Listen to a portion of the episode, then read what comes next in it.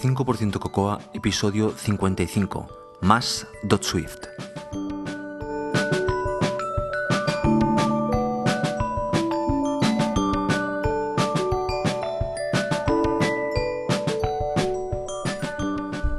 José Antonio Lobato es quien nos habla. Este par de semanas ah, que han pasado básicamente me ha sido imposible ah, montar nada, aunque sí que he podido grabar alguna que otra cosa, pero montar nada básicamente porque ambos fines de semana casi que he estado fuera de casa todo fin de semana. El primer fin de semana, y eso os lo quería comentar con una curiosidad, estuve en Londres, estuvimos toda la familia en, en, Londres para, ah, para poder asistir a, a los estudios donde se grabó ah, Harry Potter. En casa somos todos fan de, Harry Potter y especialmente mi hija Julia, de 9 años, que precisamente ahora mientras estoy grabando está abajo en su habitación leyendo ah, la última parte del- de, de Harry Potter, el último libro. Y hoy me decía que, que estaría muy, muy triste cuando, cuando se acabaron los libros. Y lo entiendo porque son, creo que son seis o siete, no sé, muchos. Seis, creo. Bien, pues ah, bueno, estuvimos allí y no es un parque de atracciones, es ah, una visita guiada a los estudios donde, donde se grabaron. Están todos los decorados, todas, ah, todos los utensilios que utilizaron, utilizaron y están más o menos como los utilizaron. Por lo tanto, están, están, bueno, la verdad es que es bastante impresionante. Es una visita muy, muy recomendable de aproximadamente unas entre 3 y 4 horas la, la visita, pero que básicamente una vez entras vas a tus anchas con una audio, audioguía, vas a tus anchas visitándolo todo y, y, y- bueno, viendo aquellas cosas que te pueden ver y jugueteando con alguna de las cosas que también te dejan juguetear. Bueno, está, está bastante bien, es una visita muy bonita y sobre todo muy muy recomendable si, ah, si sois fans o os gusta el, el tema de, de Harry Potter. A mí me gusta, lo cierto es que he disfrutado mucho las películas y disfrutamos muchísimo la visita. Y además, evidentemente, ya que estábamos en Londres, pues aprovechamos para pasar esos dos días visitando cosas que de interés de, los peques en, Londres. Estuvo bastante bien. Y nada, el fin de semana pasado con varias ah, cosas que te- tenías que, que atender, pues eh, nada, que, que no pude montar el, el podcast a pesar de que tenía ah, pequeñas piezas grabadas. Y entre semanas es casi imposible. De hecho, hoy he dejado al lado un poquitín eh, las, ah, el tiempo de, guitarra para, para poder ah, grabar un poquitín esto. De hecho, no, no, no voy a grabar hoy. Estos son trocitos que, que ya tenía grabado. Y son. Es muy cortito. El episodio de hoy va a ser cortito, pero. ah, bueno. eh, lo corto y bueno, mejor. No sé si es bueno, pero es, es regular. Pero sirve para, para, para que. Para daros un nuevo episodio con contenido interesante, creo yo. Lo primero que os voy a hablar es de Dot Swift, que eh, como ya sabéis estuve en la conferencia, pues han salido los vídeos y aquí os quería dar unos apuntes que, considero interesantes. También os quería comenzar a contar el tema de las clases de, de Ruby para peques, que os comenté que, que- estaba montando, pues ah, ya evidentemente he dado un par de clases y aquí os quería comentar cómo fue la primera, el planteamiento, para que, bueno, creo que es una curiosidad que, vale la pena compartir con vosotros. Y a continuación quería responder una pregunta de, de un oyente, una de las preguntas de un oyente que estoy recibiendo muchísimas preguntas de, oyentes y voy a intentar responderlas en el podcast que se responde más extensamente y me es más cómodo que no respondiendo individualmente cada uno de vosotros en, correo electrónico. Pues eso, eso es todo y, nada más, que disfrutéis el episodio.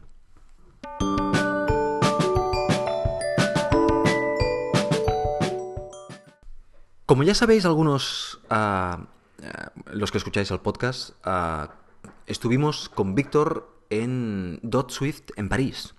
Estuvimos participando en la que fue una de las primeras conferencias, o posiblemente la primera, alrededor de, este nuevo lenguaje que, que, nos viene, que nos viene encima de forma veloz y, sin, eh, sin duda ah, nos vamos a tener que, me- que meter en ellos.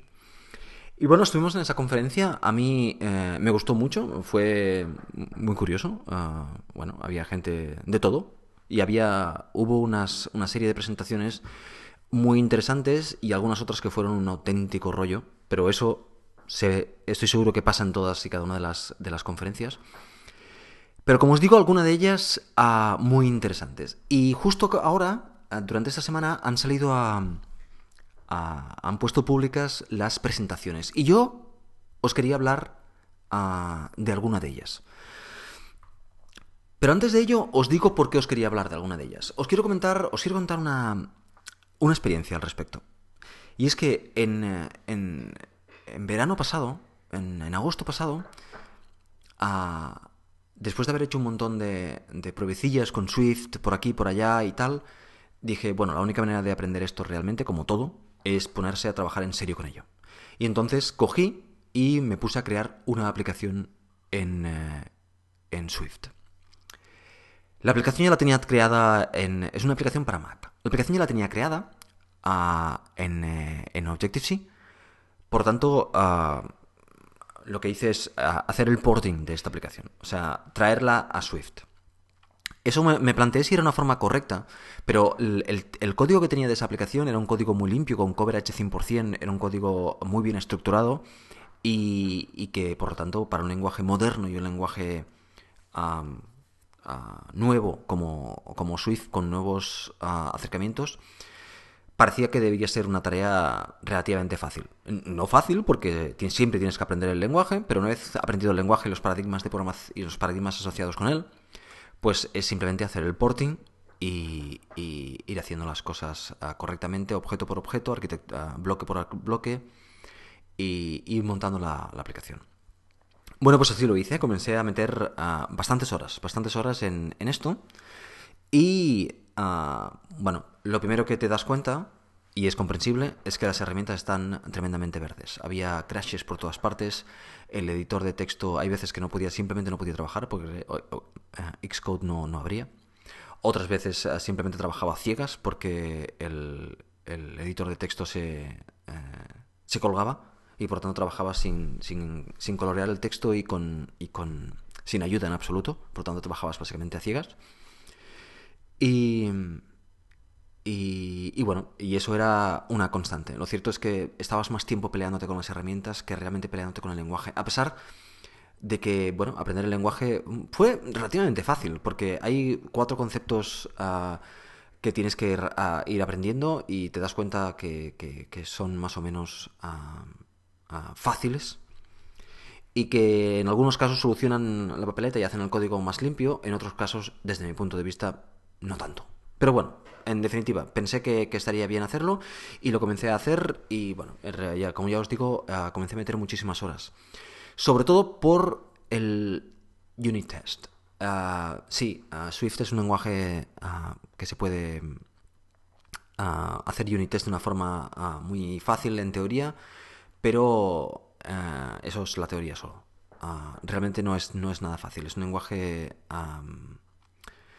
es un lenguaje muy bueno, muy seguro, pero tiene todavía muy pocas herramientas para poder trabajar con ellas y no hay ningún framework de unit test o de mocking y por lo tanto básicamente lo tienes que hacer tú todo a mano y, bueno, no resultó en absoluto, en absoluto un paseo el, hacer unit test y el, el, cubrir todo tu código, toda tu funcionalidad porque yo no hago unit test de funciones, hago unit tests de funcionalidad. Y por lo tanto, ir cubriendo toda funcionalidad, hacías el unit test y después ah, montabas el código.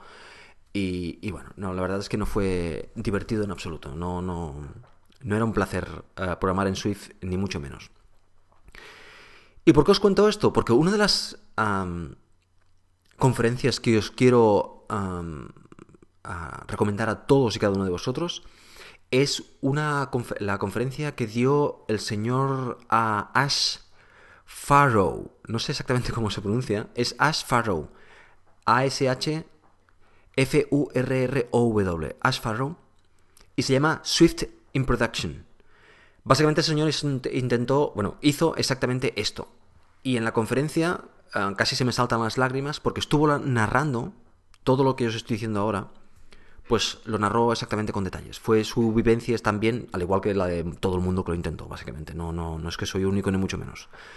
Ah, pero bueno, me gusta que, ah, que Apple pinta las cosas muy bonita, que es un programa que, un lenguaje de programación que podéis utilizar. Y sí, sí, si hacéis una pequeña aplicación para, para iOS y, bueno, y más o menos no utilizáis nada especial, pues sí, sí, se puede hacer una, una, aplicación.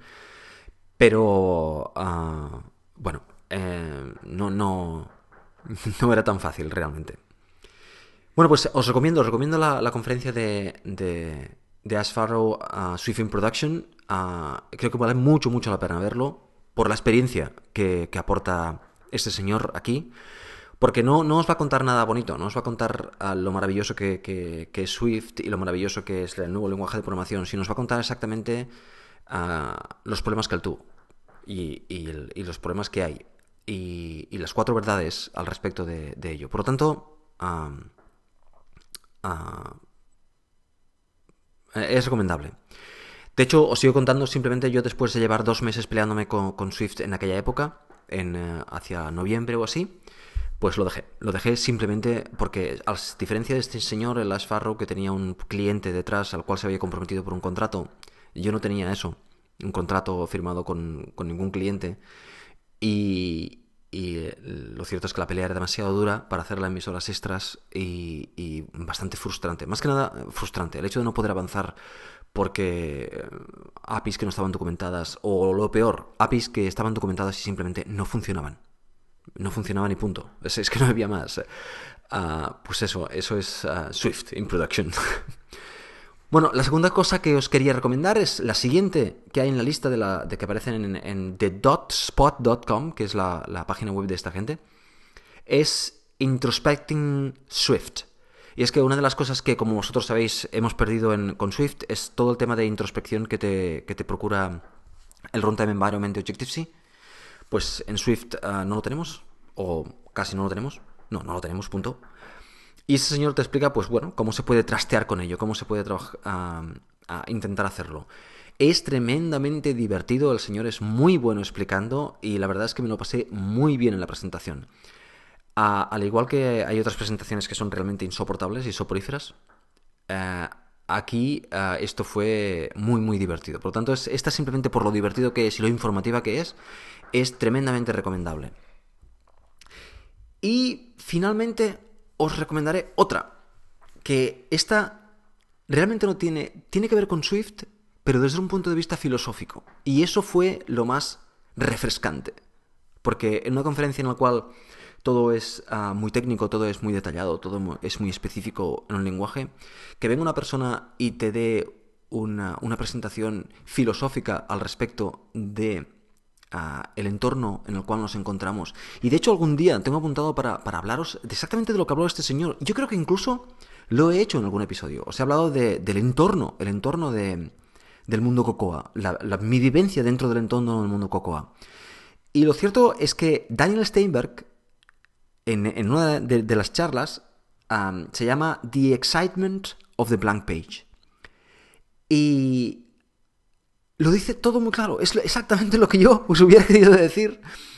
No desde el punto de vista americano, pero sí desde el punto de vista del entorno de Cocoa, los ingenieros que había antes, eh, el, cuando vino el, el, el, el framework de, de, iPhone, al montón de gente que ha venido después y, y, el entorno en el cual nos encontramos ahora. Bueno, todo eso es... Eh, me encantó, me encantó. Además, Daniel Steinberg escribió el primer libro de Cocoa que yo leí, con lo cual después nos fuimos a hacer unas... Bueno, fui a, hacerme unas fotos con él porque me hacía muchísima ilusión el, chocarle la mano, el saludarle y el decirle que, me había encantado su libro y que yo aprendí y me volví al mundo de Cocoa con su libro. Por lo tanto, yo creo que todo el mundo que ha escrito un libro le gusta oír ese tipo de cosas y además cuando son verdades como templos, pues más aún. Pues nada, esas tres charlas os las recomiendo las tres por diferentes motivos. Swift in Production, por las cuatro verdades con respecto a, Swift y el mundo del entorno de trabajo Swift, que posiblemente, posiblemente eso haya cambiado ya, o haya mejorado. Pero bueno, es bueno saber de, eh, qué pie calza cada uno, podemos decir. Introspecting Swift, para saber realmente qué cosas hemos perdido y por qué las hemos perdido. Y The Exactment of the Blank Page es para saber estar ubicados un poquitín mejor dentro del, del entorno en el cual nos encontramos los desarrolladores Cocoa. Y ahí, evidentemente, encuadro a todo el mundo, a los desarrolladores Mac, que somos menos, y a los desarrolladores iOS, que sois más. pues nada, ahí está dicho. como os dijo, tengo pendiente de que con Víctor hagamos alguna, alguna charla en la cual hablemos más de Swift, porque él también tiene experiencias en, el desarrollo de Swift y me gustaría que las compartiera con, vosotros y, habláramos más extensamente y más en detalle del lenguaje y de este tipo de cosas. Pero bueno, eso lo haremos en cuanto podamos.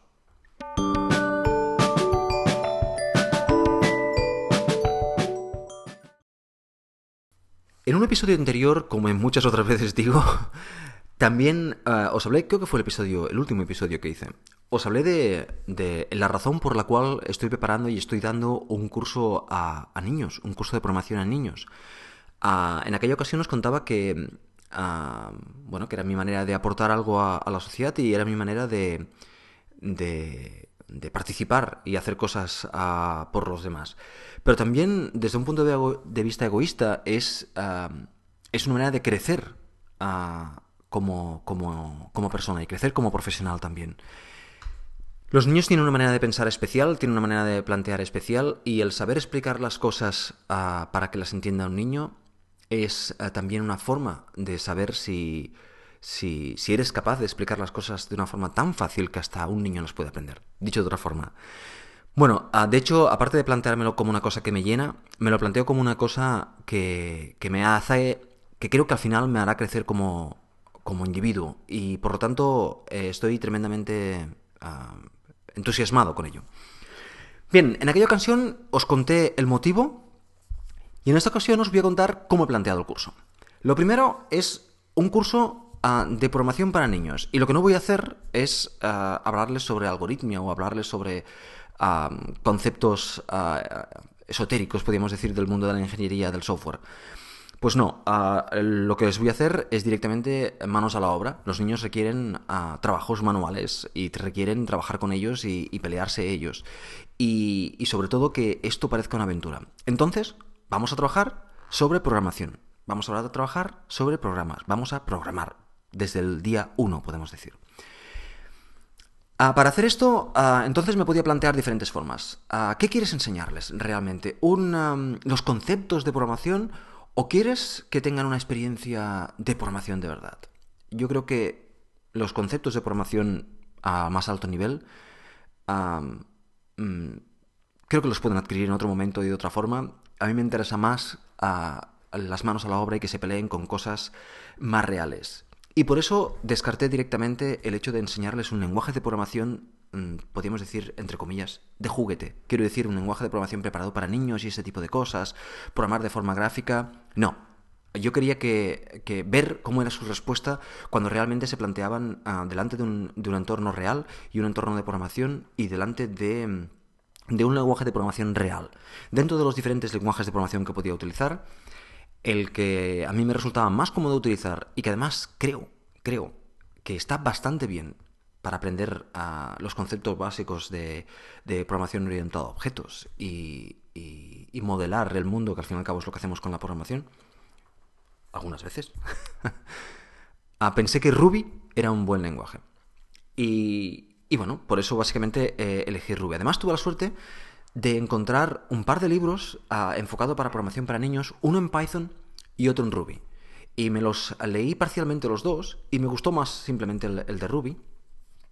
Y, además a mí me gusta más el lenguaje Ruby, por lo tanto todo me cuadraba perfectamente para utilizar Ruby. Pero como os digo, la decisión importante aquí no es utilizar Ruby o Python, sino la decisión importante aquí es no utilizar un lenguaje dedicado a niños, sino utilizar un lenguaje real y un entorno real, evidentemente, simplificado.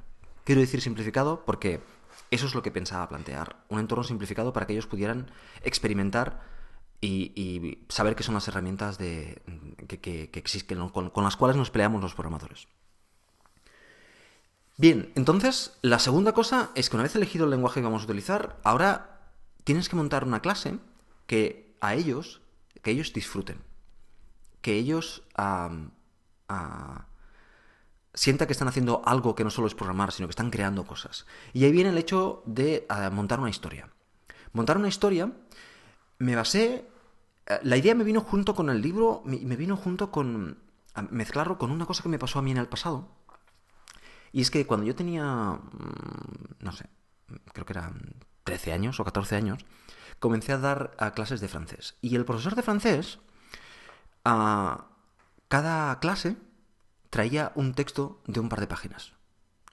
Y el texto era genial. Estábamos todos deseando que viniera la siguiente clase para, para leer un poquitín más del texto aquel Ah, y siempre le pedíamos, evidentemente, que nos pasara el libro de donde sacaba eso, que lo íbamos a leer, aunque estuviera en francés. Lo íbamos a leer, porque es que era buenísimo. Era, era muy emocionante. Era, bueno, básicamente era, era intrigante, intrigante, era emocionante. Y nos encantaba leerlo. Y cada clase era genial. Y aprendimos un montón de francés ah, gracias a, a, eso, a, esos, a esos textos. Bueno, pues acabó el curso. Y eh, el profesor nos dijo que el siguiente curso nos diría el libro y nunca nos dijo el libro. Y bueno, nos quedamos con las ganas de alguna forma de saber qué libro, pero nosotros ya fuimos a la universidad y estas cosas y se olvidan. Bueno, pues un día en una cena, al cabo de muchos años, el profesor nos contó que no existía ningún libro, sino que lo escribía eso cada semana, escribía esas dos páginas y que si no nos dimos cuenta nunca que cada uno de los temas era para que trabajáramos un tema, una, una característica del lenguaje, ya sea los colores o ya sea pues no, no nos dimos cuenta porque estaba enmascarado dentro de una historia que es lo que nos llamaba a nosotros la atención. Y, eso siempre me ha quedado marcado. Cuando algo te interesa, realmente ganas por todas partes, ganas en disfrutar y ganas en, en aprender. Pues eso es lo que yo estoy intentando con el curso. De tal forma que cada clase eh, les pasa una pequeña historia, no es, no es de dos páginas, en este caso es un poquitín más, eh, es una pequeña historia Ah, por ahora llevamos dos y la primera clase fue de... Mm, ah, les pasé un texto de unas... Ah, creo que son 10 páginas o así, más o menos. Bien, pero no, avancemos a acontecimientos.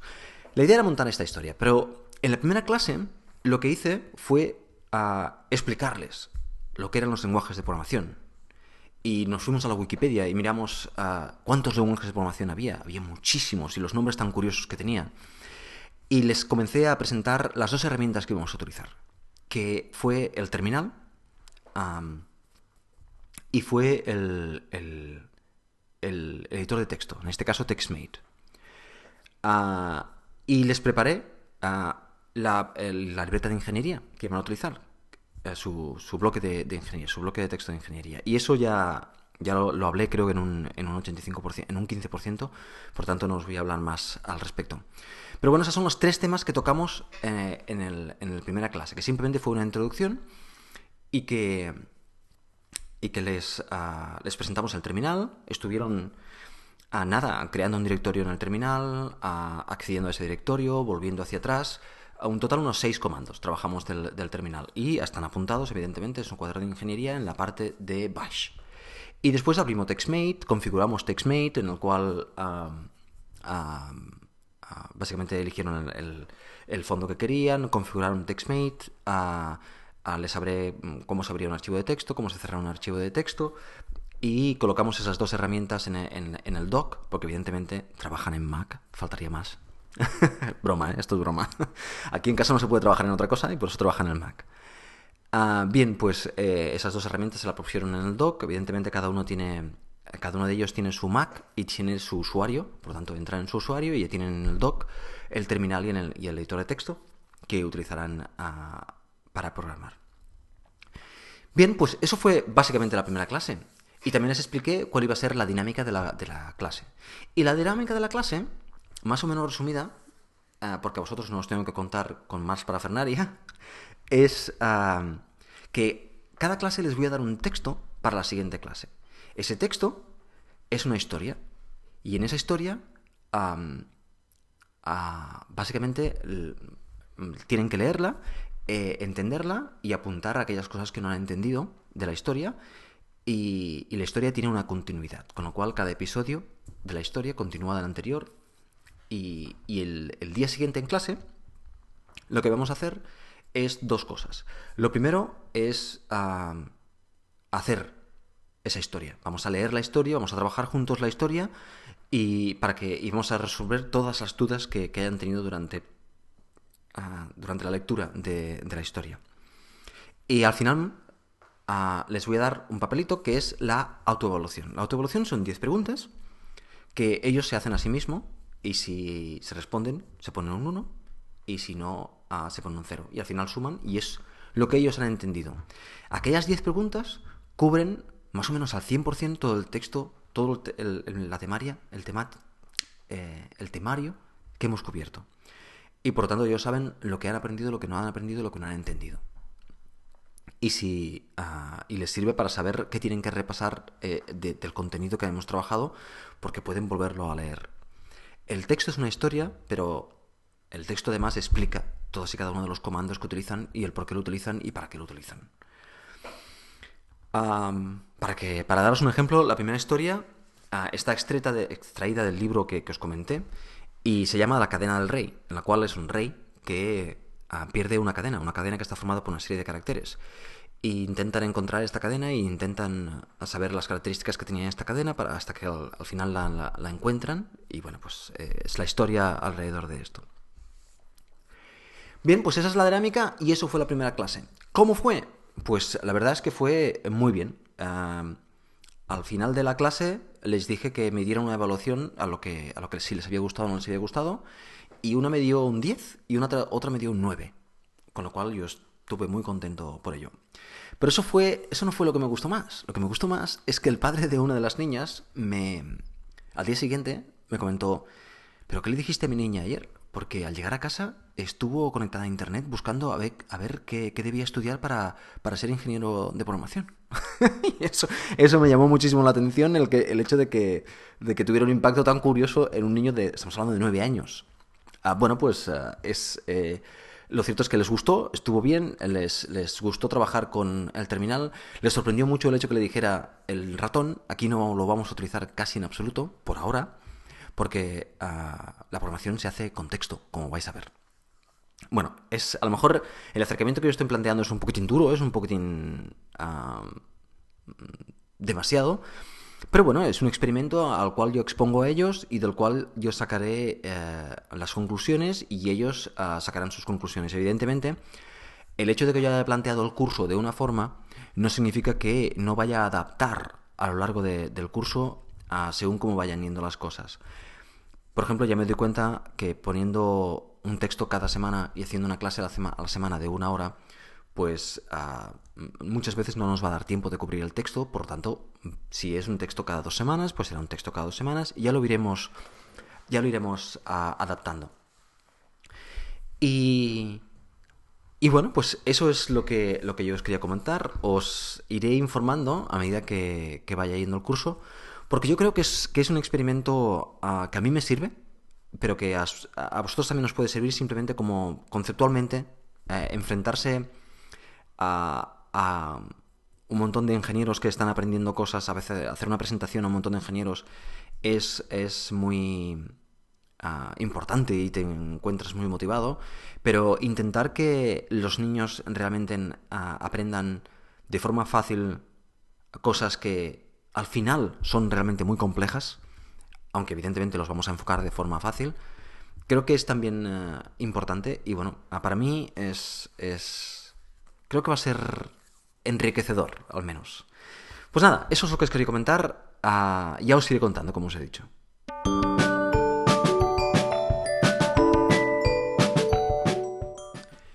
Esta mañana tenía una pregunta en el correo que, que me ha llamado la atención. Me ha llamado la atención porque básicamente me he sentido un poquitín reflejado en, la pregunta de alguna forma. El señor Alberto Bautista ah, hacía una pregunta, formulaba una pregunta ah, al respecto de, de, el background o la formación de las personas que se dedican profesionalmente al mundo del software. Tengo muchísimos amigos que se dedican al mundo del software que no vienen directamente de como ingenieros de software, como ah, habiendo cursados cursos relacionados directamente con, ah, con, la programación. O dicho de otra forma, que su formación universitaria no esté basada en, en la informática. Bueno, pues hay diferentes caminos que llegan al mismo sitio.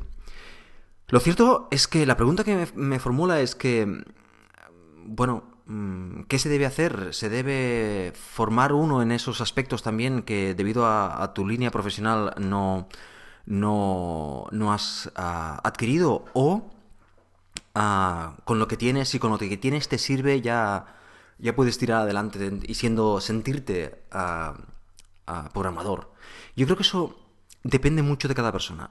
Depende mucho de dónde quieras llegar, depende mucho de lo que quieras hacer y depende mucho a lo que te quieras dedicar un programador que se dedique a un único framework ah, y, solo la parte de front-end, pues posiblemente no necesita saber muchas cosas de algoritmia. Digo que posiblemente. Eso no significa que algún día tengas que bajar abajo y te tengas que ensuciar las manos. Yo creo que depende de cada persona que cada persona debe saber dónde quiere ir, dónde quiere llegar y, el, y, qué, quiere tener detrás. Os pongo un ejemplo. ah, todos los que habéis eh, cursado, por ejemplo, ingeniería industrial, en la carrera se cursan muchas materias que mm, yo nunca, de hecho cuando las estaba cursando ya sabía que nunca me iba a dedicar a eso, porque no era lo que, lo que me gustaba, pero eso no significa que, no fuera muy interesante. Incluso había materias tremendamente interesantes que me sabía de alguna forma mal no dedicarme a ellas, porque realmente eran muy interesantes. Ah, pero bueno, las cursas y, yo creo que es ah, todo es ingeniería. Y hay conceptos, soluciones a problemas que, están en, algunos campos de ingeniería que resultan tremendamente curiosos y resultan ah, después útiles.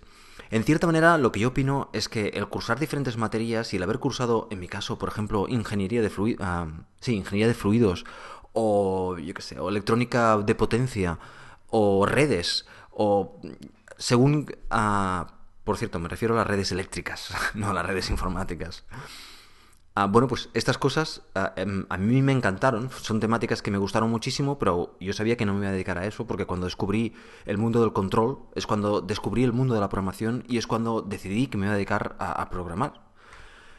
En cuanto aprendí pues pensé, pues esto es lo que a mí me gusta, esto es lo que a mí me, me, hace estar despierto y me, me hace querer saber más cosas.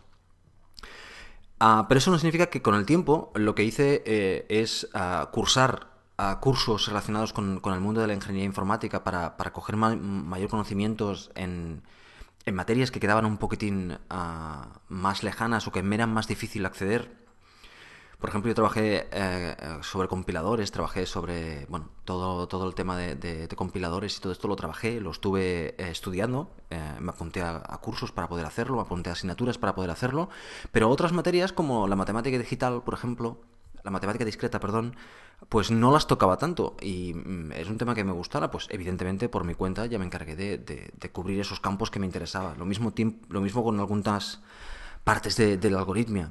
Yo creo que cada programador es diferente, cada programador tiene un background diferente. Hay mucha gente que es muy buena haciendo diseño gráfico y otras que es muy buena antes ensamblando código y peleándose con, los registros.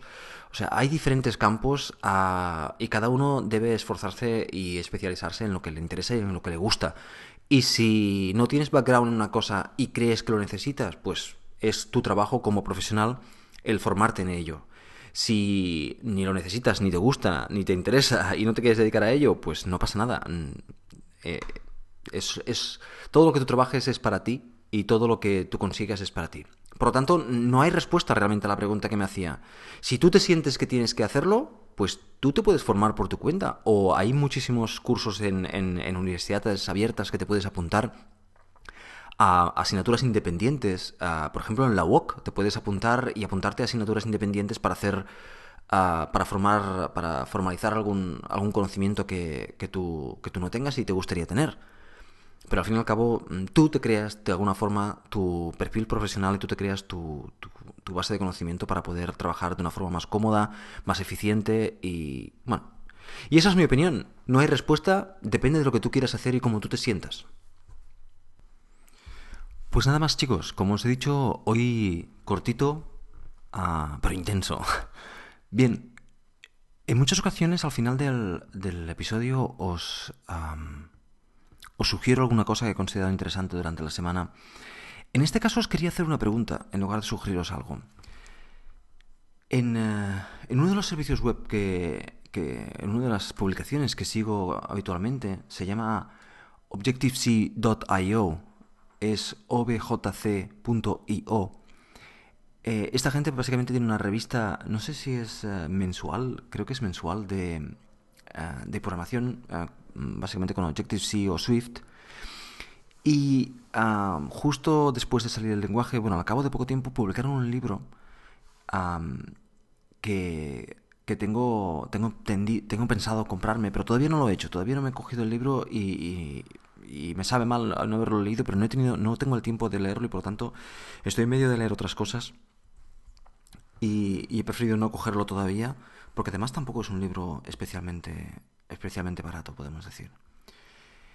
Y quería preguntaros si alguno de vosotros lo ha leído y tiene... Eh, y, saber vuestra opinión. De hecho, no solo que me lo digáis a mí, es que se lo digáis a todo el mundo que, escucha el, podcast.